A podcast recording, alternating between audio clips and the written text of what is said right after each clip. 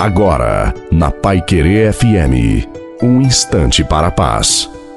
Boa noite a você, boa noite também à sua família. Coloque a água para ser abençoada no final. Nada pode nos separar do amor de Deus. É a graça de Deus que nos mantém em pé.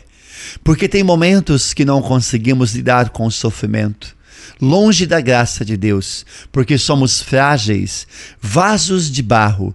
Sem a graça de Deus e sem o Deus de toda graça, sucumbimos à dor, mas pela graça somos consolados no sofrimento e nos mantemos em pé. Portanto, não permita que as circunstâncias te afaste do Senhor, pois nada pode afastar você do amor de Deus.